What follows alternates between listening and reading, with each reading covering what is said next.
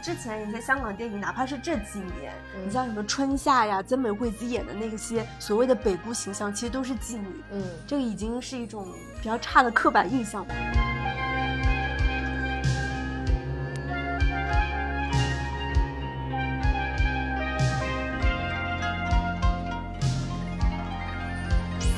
捕捉的就是当我一个人试图想去向好，但我没有蓝天的时候的那个那种绝望的感觉，但他又通过一些喜剧来包裹这层东西。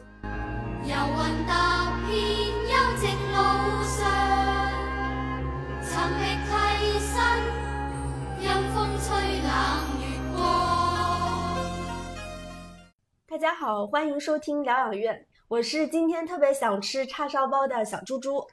大家好，我是下雨天很想吃一碗双皮奶的石头姐。那我们今天开了一个新的专题，叫《小众先锋》，会专门从老片里面去挖掘出一些冷门遗珠，那会跟我们之前的重看经典会有一些区别。所以今天挑了一部银河印象早期的小众恐怖片《恐怖机》。但是在聊这部片子的时候，院线片也迎来了一部和银河印象颇有渊源的片子，是啥？是麦启光导演的《临时结案》，而且有我很喜欢的演员林家栋、郭富城、任贤齐、张可颐，还有看到他就能想到银河印象的林雪。那这部电影已经在一月十九号上映了。不得不说，就是在这部电影里面，林雪真的又胖了很多。其实我之 前也也挺期待这部电影的。之前刷豆瓣的时候，就看到这部片子里面他有林家栋、任贤齐，就让我想到他俩之前搭档，也同时分别饰演劫匪的另一部电影《树大招风》。不过《临时结案》它不是走那种严肃的警匪片路线，还是挺搞笑的那种。对，这也是我特别期待的一部分的原因。而且导演麦启光也是银河印象的第二代导演，也是我们今天要讲的这部《恐怖机》的副导演。我们之前其实还专门聊过两期银河印象的专题，感兴趣的朋友可以去听。然后在那期节目里面，其实我们也聊到过，银河印象算是从九十年代末期开始最能够代表香港本土电影创作的一家公司。所以麦启光跟很多北上的香港导演。像林超贤啊、邱礼涛不太一样的是，他其实一直都在坚持香港本土创作，所以很多影迷就会说啊，他是杜琪峰背后的男人，因为他是杜琪峰和尔冬升的御用副导演。所以当我看《临时结案》里的很多桥段细节，其实都有让我想到《银河印象》的感觉，那些香港的小街小巷啊，他们冲在街头的枪战戏，那些呃昏暗逼仄的夜景戏等等，嗯。而且就是我看《临时结案》的时候，它其实更接香港的地气儿吧。是这样的一部港式荒诞喜剧。这个电影里面，他的那些悍匪呢，并不是真正什么穷凶极恶的设定，而是一些香港小人物的蠢贼喜剧，既有一些荒诞不经，然后又有一些社会真实。像郭富城在这个电影里面，他饰演的这个角色叫梅兰天，大家听到这个名字也能想象到这个人物他其实是在隐喻他自己的一些生存状况。包括我们之前的节目也提到过，这几年比较纯正的这种香港电影呢，它有一些回潮的趋势，最突出。的就是这个警匪片和犯罪片，但是我们对于香港黄金时代记忆最深刻的还有一个类型，就是喜剧电影，嗯，其实是相对空缺的。那《临时结案》其实算是填补了这个空白，而且我记得这部电影也算是郭富城比较少见的喜剧电影吧？对，而且他在这部电影里面还是那个龅牙的造型，因为郭富城给我的印象一直都是那种酷帅大肌肉，我从来没有看见过郭富城可以扮演这种龅牙悍匪。我觉得算是比较颠覆性的喜剧尝试，而且当时看他在《临时结案》北京的路演花絮里面说，他的龅牙一度都要蹦出来。我看的时候也感受到了，就是一口好牙对于帅哥的重要性。那刚好，二零二四年刚开端，用一部既好笑又够疯的电影开启新的一年。而且我跟你讲，我觉得这个电影正好贴近我最近的精神状态，就很像我的微信头像一样。脏脏包摇一摇吗？对。就就是主打一个外在疯癫，内心苦闷，所以看这样一部满屏都是颠公的电影，也可以正好释放一下春节前就是心里憋着的那口气。那好，那我们就推荐跟石头姐一样的影迷朋友去电影院里面去看一下《临时结案》，去好好释放一下，然后喜迎春节的到来。当当当当。那我们今天要聊的就是一部银河印象早期的电影，叫《恐怖机》啊，还是一九九七年。呃，导演和编剧是曾锦昌，其实这也是他唯一一部执导电影作品。对，对他其实拍过很多电视剧，像那个叫《生死颂》《笑看风云》《千王之王》《重出江湖》等等的，大概四部电视剧左右。主要还是呃电影作品，这个确实是唯一一部。但他其实是个非常有名的编剧，嗯像之前周星驰的很多电影，像这个《食神》呀、《喜剧之王》《美人鱼》《长江七号》等等，然后包括就是韦家辉导演的那个很经典的电视剧《九二年的大时代》，其实那个曾锦昌也是编剧。那这部电影的主演有吴倩莲、黎耀祥、陈豪、黄文慧等等嗯啊。然后类型上，其实我觉得它是可以归为就是惊悚恐怖片的。嗯，那你当时我们说做这个小众先锋的时候，你为什么会想到这部片子呢？因为其实银河印象我们之前不是有做过几期小专题的节目嘛？对，那，当时其实主要是会讲一些 PTU 啊、黑嗯社会啊，其实题材上也更偏呃警匪，对嗯吧？其实我们没有专门讲过银河印象的恐怖片，是因为整个银河印象的恐怖片就没有几部。嗯我今天看了一下，一部就是这个恐怖机，嗯它算是比较正宗的恐怖片了。然后还有一部是呃钟无艳，但钟无艳其实你把它归为就是它虽然也有鬼神，但它其实更多的是古装奇幻，对吧？嗯然后到零二年还有一部就是我左眼见到鬼，那它更偏的，那它其实是喜剧惊悚，因为它更像喜剧。嗯，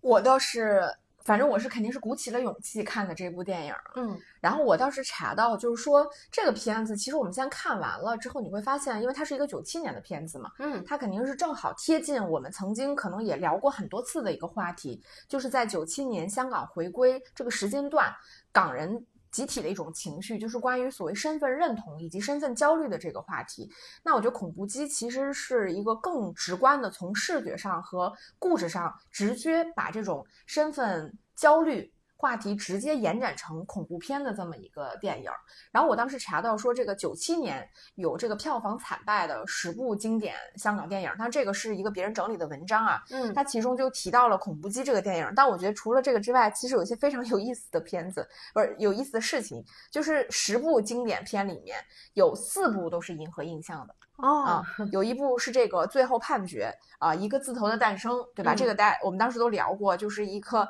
从开始就铺盖的一个电影，它的风格太先锋了。然后还有就是两个只能活一个，也是由大志导演的，也很先锋。然后最惨的其实就是这部《恐怖机》，它当年只卖了四十八万港币。天呐，嗯，那我们要不要在聊之前先跟大家讲一下，就是故事讲了什么？因为很多人应该还没有看过这部电影。其实真的蛮小众的。哎，我们当时聊那个《银河印象》的时候有提到过这部片子，应该都没提都没提提到。过。对，嗯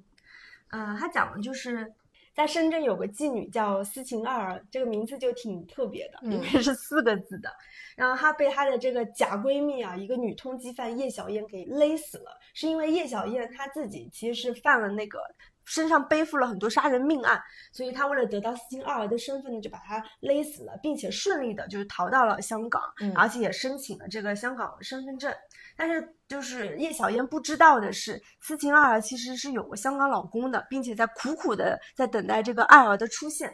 然后呢，呃，除了自己拿到身份之后呢，叶小燕就是要选一个香港男人帮她的老公也拿到这个身份，于是她就选中了这个黎耀祥饰演的这个出租车司机。这个司机的身份也可以是非常完美符合，就是可以瞬间干掉的，因为他就是首先是离群异。所居。离群所居，对吧？就是跟母亲关系也不好，然后离婚了，那个女儿也是跟着这个老母亲生活的，平时也没什么朋友，除了开出租车，可能就是找站街女，所以是比较干净的一个一个背景。于是叶小燕就把这个陈启明撞成了残废，嗯并且偷偷潜入他的家中，就把他囚禁了，然后就是问他一系列关于他的身世等等，就等着他。的丈夫来到香港，就是完成这一票，就是偷换身份的这个事件。结果呢，好巧不巧，那几天正好下大暴雨啊。我们就是了解广东天气的人都知道，几号风球一来，基本上是啥交通工具都瘫痪。于是，在那等待的期间呢，那个启明的母亲竟然前往探望了他儿子。于是呢，这个叶小燕又把他的母亲给杀了，并且骗走了启明的女儿。那到底这个？虐杀和囚禁的事情有没有顺利按照这个这一对凶残夫妻想象中进行呢？我们嗯可以去看一下这部电影。嗯嗯，不过我我后来看完这个片子，就是从我们现在的角度来看，我们其实一下子能够 get 到说这个片子它到底在讲什么。但是其实我想想，因为放在九七年这个背景之下，其实这个电影它从表壳上来看、外壳上来看，它其实还就是一个比较烂俗的恐怖片嘛，嗯，对吧？无非就是 一个男的招妓，结果就是引来一身祸水，对吧？导致自己家破人亡的这么一个很烂俗的，像是什么社会新闻会出现的那种花边且残忍的，有一点猎奇猎艳性质的。我觉得这种电影其实或者这种话题吧，在香港应该还挺常见的，所以可能就是大家也没有 get 到说，原来这个电影它里面很多的设计，嗯，其实都是跟当时所谓这个身份去替换。我自己的这个身份认同，以及就是被掠夺的这种呃恐惧的感觉，对，可能当时没有被很融洽的发现。对，其实我是觉得它光从呃香港恐怖片这个维度，其实还是有挺多可以去去深究的。嗯首先就是说它是银河印象所有作品当中。基本上是唯一一部正宗的黑色惊悚恐怖片，嗯其实说明银河印象根本就没有去探究，就是恐怖片这个这个类型。再加上其实它主要涉及到就是虐杀片和囚禁片，这在恐怖片当中算是一些比较亚类型的片，嗯。而且这种亚类型的片也正好是就是八九十年代欧美恐怖片开始兴起的，所以我是觉得九七年香港能拍这种虐杀囚禁的恐怖片，已经是比较比较前沿的了。嗯因为我们比较熟悉的同样这个虐杀囚禁类型的，比如像《隔山有影》啊、《人皮客栈》啊、《知名弯道》这些名字我都有点不行了。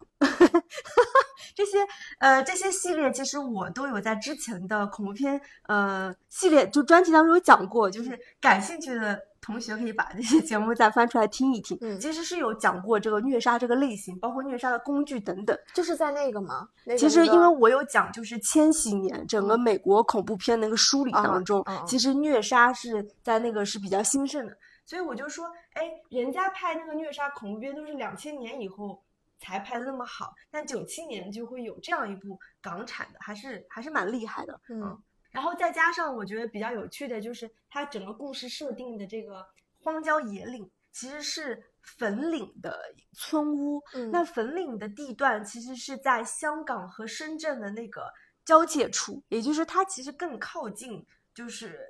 深圳，对吧？所以它有一个所谓的这个特殊地缘，再加上就它的设定，比如说村屋啊、雨夜、杀人这几个关键词，又可以追溯到香港新浪潮时期许鞍华七九年的《风姐》，嗯然后七六年有一部叫桂枝红的《香港奇案之二：凶杀》，然后这两部片子其实都是根据当时真实的这个案件改编的。那个《风姐》是改编自那个香港龙虎山的凶杀案，然后刚刚说的《凶杀》是改编自一九六四年有个大埔竹林村杀警察案。所以我们能从这些地名当中都可以犯，就是归类嘛。首先，它肯定就是荒郊野岭，而且是村屋，而且一定是一个经常是发生在雨夜的这样子的一个一个恐怖类型。嗯所以我感觉它是慢慢的去承袭了，就是香港恐怖片当中除了正常，比如黑色、恐怖、惊悚这些元素，它还融入了一些比较现实主义向的元素，就是它改编自一些新闻案件、真实事件等等。哎，我一直很好奇的就是，感觉香港的恐怖片好像就是有这种传统。你像那个《风姐》也是这样的，然后包括这部片子里面，它其实也会有一些镜头就出现，讲说这个小燕和她老公、两嗯个人被那个登报在追捕的这种新闻嗯，的样子，就是好像在那个香港的电影里边。就是经常会有说，根据一些社会纪实的新闻，嗯包括可能带有一些这个所谓像你说到虐杀，嗯这个什么分尸，然后或者是一些很香艳猎奇的这种很烂俗的社会新闻改编成恐怖片，或者是带有一些恐怖色彩电影的这个习惯。这个东西我感觉好像我在其他国家或者是地区的电影里面是比较少见的一种做法。所以我觉得算是香港恐怖片的一种一种特色特色吧，嗯就是真实案件，再加上就是，呃，这里面不得不提到另外一部恐怖片，嗯，你应该没看过吧，《八仙饭店之人肉叉烧包》。没有，这个跟这个片有个异曲同工，你就是想，你今天说你想吃叉烧包，就是想吃这个叉烧包。对，听说是有酸的，但是有好吃的。好恐怖。这个无无从我有点害怕了，此刻 无从考证。嗯就是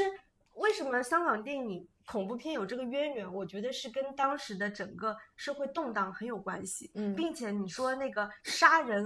来偷人家身份这个事件，恐怖机也不是第一个，嗯那就不得不提到那个九三年邱礼涛那部。就是人肉叉烧包，它也是改编自八五年澳门的当时的八仙饭店灭门惨案，就是在澳门就是陆续发现十九件人体的断肢，嗯然后警察不就去调查嘛？结果就是澳门警署收到这个八仙饭店的东家郑林兄弟的来信，就说他的那个哥哥一家去年就一直失踪了，然后家业呢被一个黄姓男子霸占，所以他们就怀疑这个黄某谋财害命。那在这个调查的过程当中呢，就是有十具尸体一直都没有找到，就成为一个悬案，再加上所有的死者都是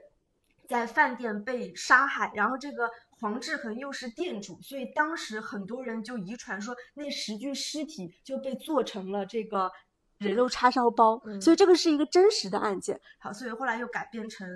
那部电影，就可想而知，就是在当时可能啊，就是八九十年代，尤其是回归前后，整个香港的格局动荡，就是招致了一批所谓的这种呃潜逃犯，从嗯大陆来的，他们就是通过这种。杀了香港本地的人，然后获取这个身份，然后造成一系列的这种社会恐慌。嗯就是在民间传说，还有这种奇闻异事，还是还是各种报纸新闻等等，也成为当时很多就是电影创作者的灵感来源吧。嗯嗯关于这个，其实我到之前有看到过一一种另外的说法，就是原因吧，原因嗯上还有另外一重，其实就是关于说大家喜欢看一些这种花边新闻、杂志、小报这种传统。其实香港除了香港有之外，其实上海也有。嗯但是就是香港电影它呈现出来，就是大家很喜欢，就或者说对时事的关注，或者是成为他们改编来源、创就是灵感来源，其中一个很重要的原因，其实跟香港的地貌也是有关系，因为它属于嗯那种人口比较密集，大家就是喜欢聊天、传八卦。然后就是喜欢口口相传去传播这种东西，所以嗯，你懂，大家传来传去，就是总会有一些，打比方，什么地方出现了一个什么样的那个凶杀案或什么，然后一传十，十传百，就会在中中间增加很多，其实是可能原本不符合这个案件，比如说有一些呃迷信色彩的，对吧？嗯有一些香艳色彩的东西，就它会更有这样的传统。所以，就这类型的东西是更容易被改编成。我们说，其实当时除了电影，也有一些小的那种什么画本啊，然后包括一些话剧啊，其实也会以此为这个题材去进行改编。而且刚刚提到的那几个案件，我们发现他们都是发生在香港的郊区，嗯，龙虎山啊、粉岭啊、大埔啊、元朗啊等等。都是香港的郊区。对，嗯所以他并没有选择说我是在那个尖沙咀发生的一个都市的奇嗯案，嗯他相反都是选在这种郊区，是因为你你要说什么地域歧视，我觉得香港这么小的地方，但可能地域歧视是最严严重的，是吧？嗯对，所以这里面我觉得比较有趣的就是他把这种就是地缘政治结合恐怖类型，也成为了香港一大特色恐怖片特嗯色，对吧？嗯然后就是我我当时看，因为我我我之前真的不知道吴倩莲还演过这个银河映像的片子，嗯然后她其实除了恐怖机之外，她还演过在九六年的时候还演过一部银河映像出品的片子，叫《摄氏三十二度》，是梁伯坚导演的，然后那个片子也是他跟刘青云主演的，然后我也去看了一下子，然后我就觉得银河映像其实在。我们说九六年、九七年，整个整个整个公司开始在摸索阶段的片子有很多翻车的嘛，就为什么会翻车呢？就是你能感觉到它的风格其实很不稳定的，他们也不知道说什么样的东西能够成为银河映像的东西。嗯嗯然后像我看那个《摄氏三十二度》，我是不推荐大家去看那个片子啊。那片子你看上去你就觉得跟银河映像没有一毛钱关系，它是一个很烂俗的故事，就以那个呃吴倩莲在里边演一个女杀手，然后她就是跟刘青云饰演的这个呃那个呃面像一个面摊儿的嗯那种老板产生的那种情愫，还有点什么韩国的那种资方的背景，还有韩国演员，所以总体看起来是就比较烂俗的那种香港，有点什么爱情的那种元素的电影，我觉得跟恐怖机就完全不是一回事儿。但我觉得我看恐怖机的过程当中，我觉得对那个吴倩莲我还是挺挺意外的。嗯，就是这个片子是我真的没有看到过，就是觉得她的脸怎么能演恐怖片的时候也这么恐怖。是对吧？？因为她不是属于那种特别美艳的对，人，然后但是她就是是很瘦削的那个样子，然后演一个这个站街女的时候，你就会觉得她的形象首先打造的非常合适，再配合那种非常夸张的那种强强烈明暗对比，就是在那个闪电之下，对，你就会觉得他那种似笑非笑的样子真的很恐怖，因为他本身就属于清冷化的那种演嗯员嘛。嗯而且我觉得他的形象就演就是这种香港人比较恐惧的叫大陆北姑，嗯，特别像这像个北姑指的是 就是香港人，但是现在其实他们如果他真的歧视你，他估计私下也会叫你北姑，就是指所有从大陆来香港发展生活的女人嗯叫北姑。啊，嗯，那男人没有，没没有。那是怎么专门给女人定一个？对，然后你会发现之前一些香港电影，哪怕是这几年，嗯你像什么春夏呀、曾美惠子演的那些所谓的北姑形象，其实都是妓女，嗯。这个已经是一种比较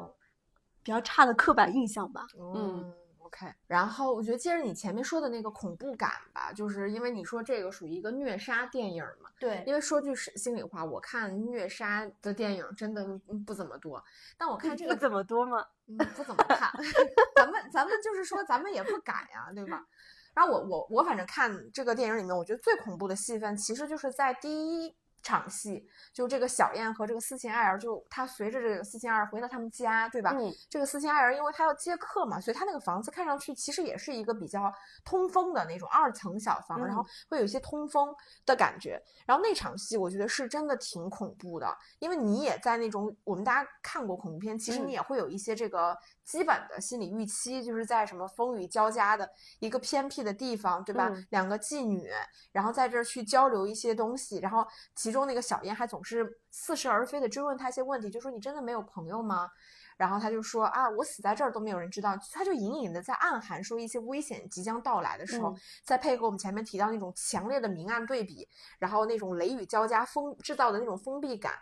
让你感受到好像危险就是随时随地可能发生。但我看到这一幕，我真的觉得有一点恐怖的是，就是你提到虐杀的那个部分，是他那个呃小燕去勒那个斯琴埃尔的时候，他其实是用一个那种胶带一样的东西。嗯，后面包括他去用那个把那个陈启明固定在那个床上的时候，他其实也是用那种胶带来缠。就是我不知道为什么，我觉得胶带这个东西在这种片子里面出现的时候，总给我一种很恐怖的感觉。当然，你比如说之前那种什么劫匪去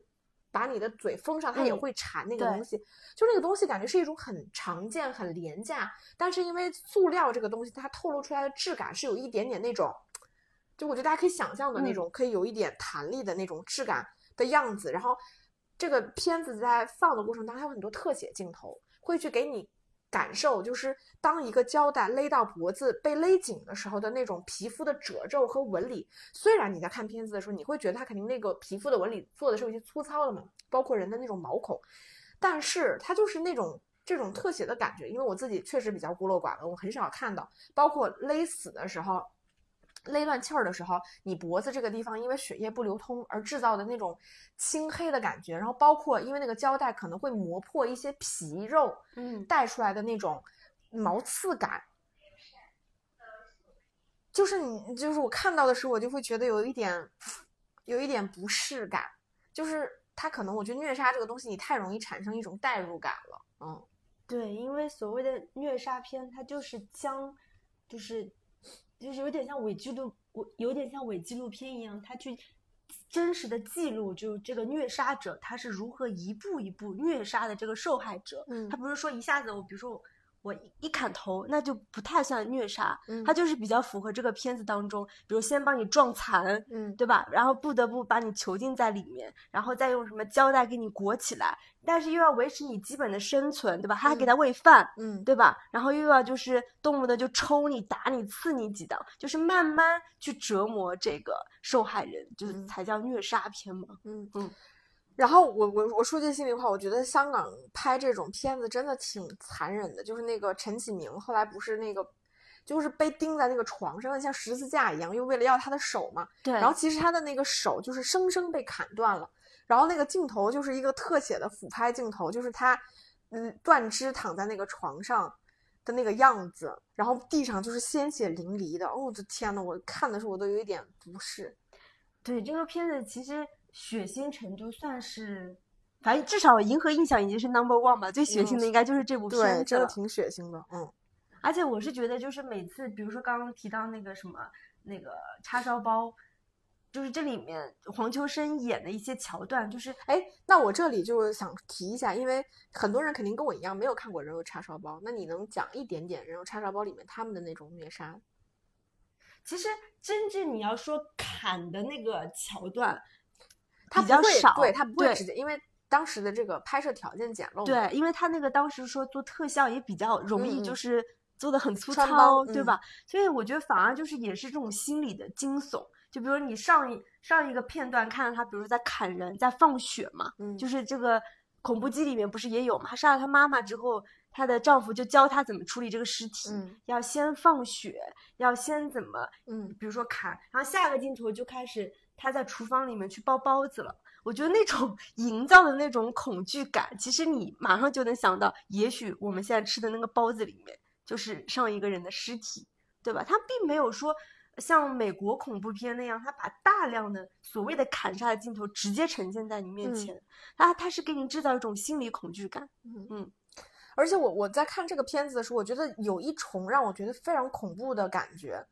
就是首先他这个电影里面有两个杀人魔嘛。对，我觉得它是一种心理递进的关系。比如说前面其实一直是在拍这个吴倩莲饰演的这个小燕，嗯，对吧？她先杀了那个妓女斯琴艾尔，然后又就撞残了陈启明，嗯，然后又怎么囚禁她、虐待她，又杀了他的母亲，又绑架和囚禁了他的女儿。就是你其实一直是在看这个女人，她作为一个杀人魔，嗯，怎么去呃是作案的这个过程，你其实已经很。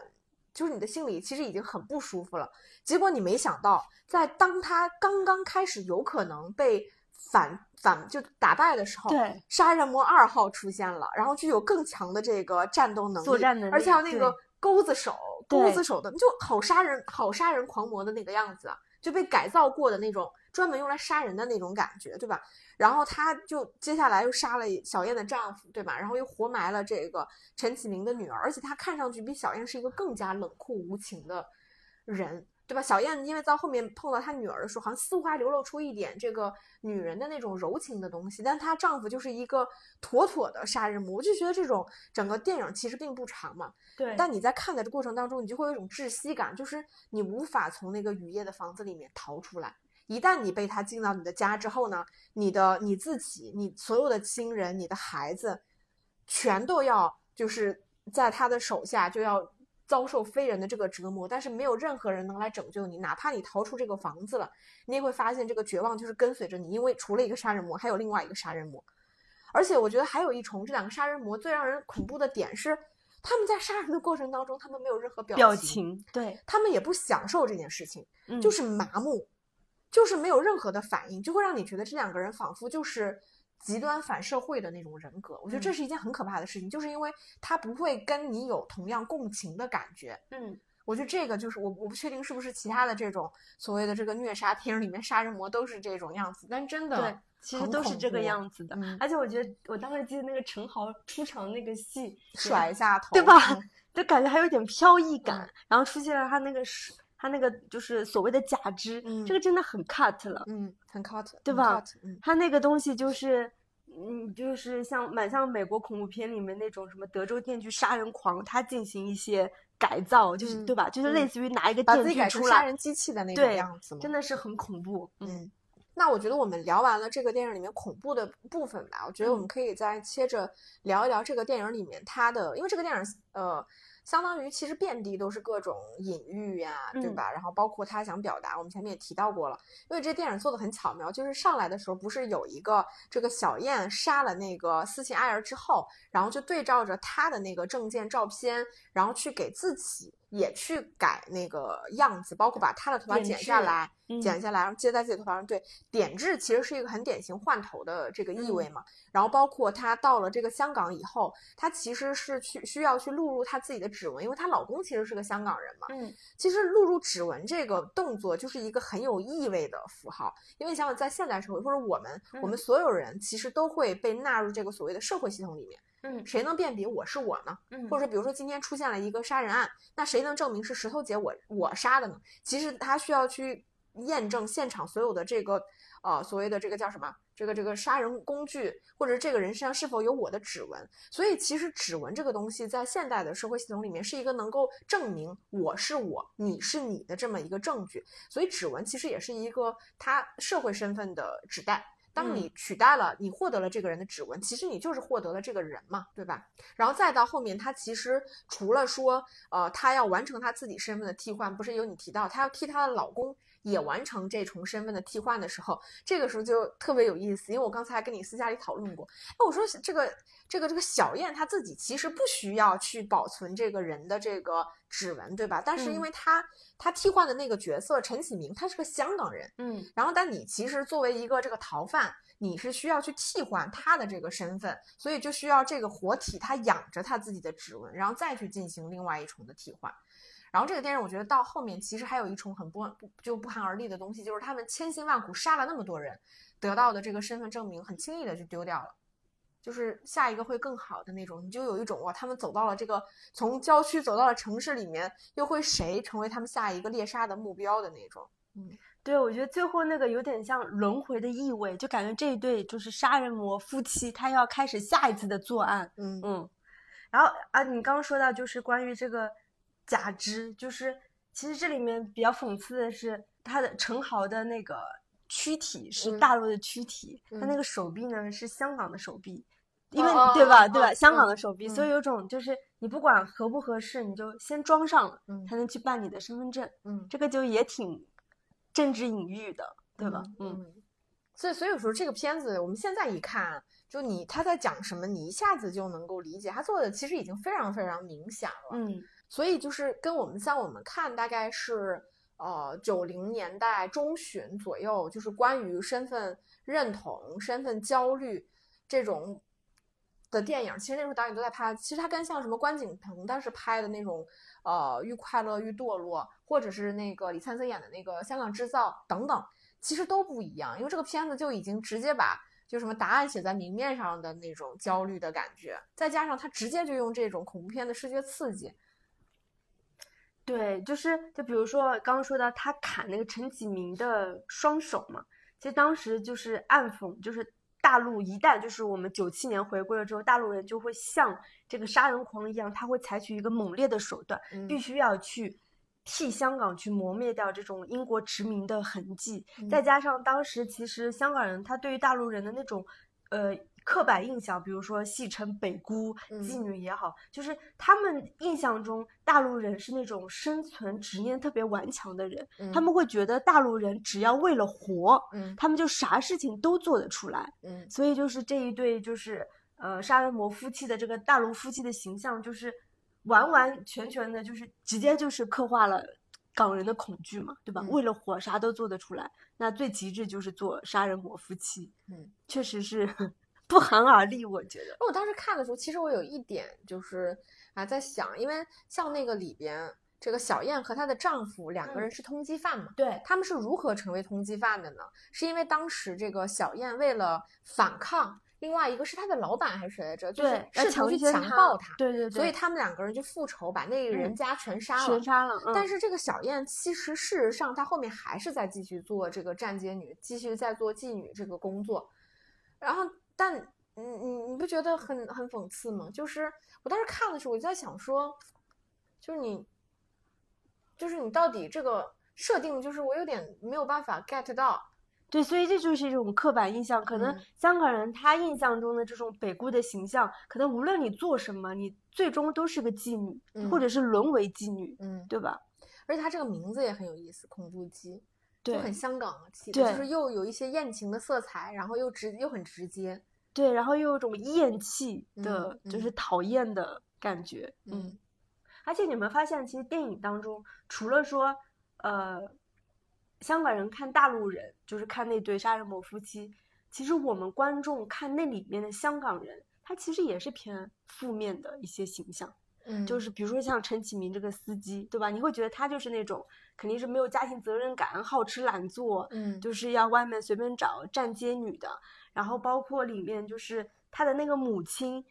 就是他老母亲的那个家嗯超级抠门，然后家里堆满了垃圾，对吧？这个其实也是很典型的，就是香港市民市井人民的一个一个形象。你所以你就感觉这个片子里面，你所所谓的批判，它其实不仅仅是说对大陆的恐惧，它对内它也是自我反省和自我批判的。嗯嗯，不思进取，对家庭没有责任感。嗯嗯，然后再加上这里面其实，呃，你说有那个新闻纪实感，就是他不是几次出入，一个是海关，然后一个是去那个移民处，就是办理那些证件的时候。我打个岔，我突然想到了，就是你说那个，呃。陈启明是手臂被移植过去了，对吧？对。但是那个斯琴艾尔是头发被移植过去了。对，嗯，对，对，嗯，对吧？嗯。然后我就想到，我说电影里面那个，无论是海关还是说那个移民处那些办事的那些那些员工，其实他那个他整个刻画的形象就是一个镜头怼过去，人家也是面无表情。但是面无表情的另外一层深意就是，他其实是充满了不信任。嗯，对吧？他对所有大陆来，就是要不要给你盖个章，要不要办身份证，是不信任的一一个状态。嗯，所以我是觉得他有蛮多这种细节和隐喻的地方在，包括你说一个女的走在街上还要被香港阿 Sir 去查身份证，这个其实在我们大陆是基本上只有男的才会办查身份证吧？其实女性是比较少，比较少，对吧？但是他就是故意演一个就是看上去就是北姑样子的人，就要查你身份证等等。嗯，那种互相不信任感，那种人人自危的感觉，其实是蔓延在影片当中很多细节的地方吧。嗯，我觉得其实所以九十年代，我觉得是有很多很有意思的这种片子的，就是你你其实总能发现一些就是。包裹着很粗制滥造的，但其实内里又表达了某种那个年代下集体情绪的一些电影，就是像我们在这期节目开头我们提到的那个《林氏劫案》，嗯，我觉得其实那个片子也很有趣，很有趣。因为像我们说之前我们看《银河映像》的这个片子，它拍很多警匪片，比如说像这个黑社会，嗯，对吧？它其实也有很强的这个政治隐喻在里面，嗯，但它里边所谓的这个什么所谓道义有道吧，或者是说这个黑帮的这个群像等等，那。大家其实，在集体去建立另外一重在社会主流规则之外的另外一套规则的时候，大多数我们看到的人，他并不是出于所谓说生存问题，嗯，才走入了黑社会，嗯，或者是才去做一些犯罪事件。当然，肯定零星是有一些，但这个并不是一个主流，它可能更多的表现是一种情绪上的这种所谓惊恐的感觉，对吧？黑社会的这种惊恐的这种集体情绪。但我们在看那个。呃，临时结案这部片子的时候，我觉得就香港人在把控这个所谓电影是呃现实主义题材电影里面这种集体情绪东西的时候，我觉得那种敏锐感哦，嗯，真的太强了。嗯，就是我就说临时结案里面，它里边郭富城，然后呃林家栋，包括这个任贤齐，然后还有一些其他的年轻的演员在里面，可能他们也不是什么所谓善良的角色，嗯。但是他们就不是什么真正所谓大奸大恶，甚至他们可能都是在社会上试图去，呃，寻找一种就是向好的，希望生活过得更好，但总会被逼到一种更无奈境地的时候，然后他们选择了一种更极端的方式。但是我觉得这种极端或者癫狂的方式，它是一种戏剧化的处理手法，它是一种电影包光包装，像我们今天聊这个恐怖片一样，它是一种。极端化，当你的人的情绪和心境被异化了之后的那种极端化的表达，像那个里边就是他捕捉的，就是当我一个人试图想去向好，但我没有蓝天的时候的那个那种绝望的感觉，但他又通过一些喜剧来包裹这层东西，你就觉得他们在处理这种题材上面的那种技巧性真的是又准又灵，嗯。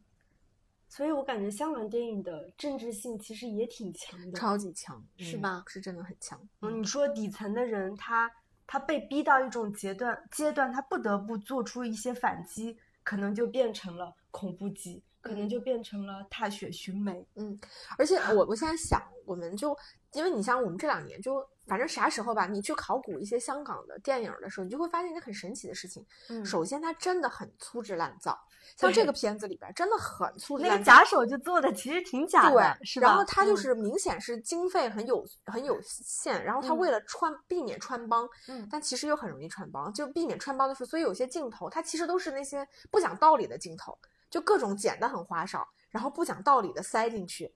但同同。在在这个粗制滥造的同时，你会发现他在某些艺术上的那种创新性的东西嗯和那种他想表达的那种，我们说到集体性的那种嗯情绪和对社控社会的把控，像你说的，可能不只有对大陆人那种恐惧，也有对香港人身份嗯状态的这个反思等等。对，你就会发现这种东西它又是那么的准，所以哪怕你隔了这个片子也有了十二十十几年的时间了，对吧？你再去看，你仍然觉得它就是很好看的，嗯，它的价值还在那里摆着。那这里面最后，其实你觉得那个小女孩的那种被得救的那场戏，你觉得设计的巧妙吗？其实当时我知道她被不是嗯藏在里面，然后相当于是走一种活埋的路线，然后又下着大雨的时候，我一直在想这个小女孩是什么时候她自己会救自己？但其实她从来没有自救，嗯，你会觉得这个设计到最后就是他顺着那个河流河流飘走，然后杀人魔夫妻上去追，但是又追不到，这个算是比较好的结局吗？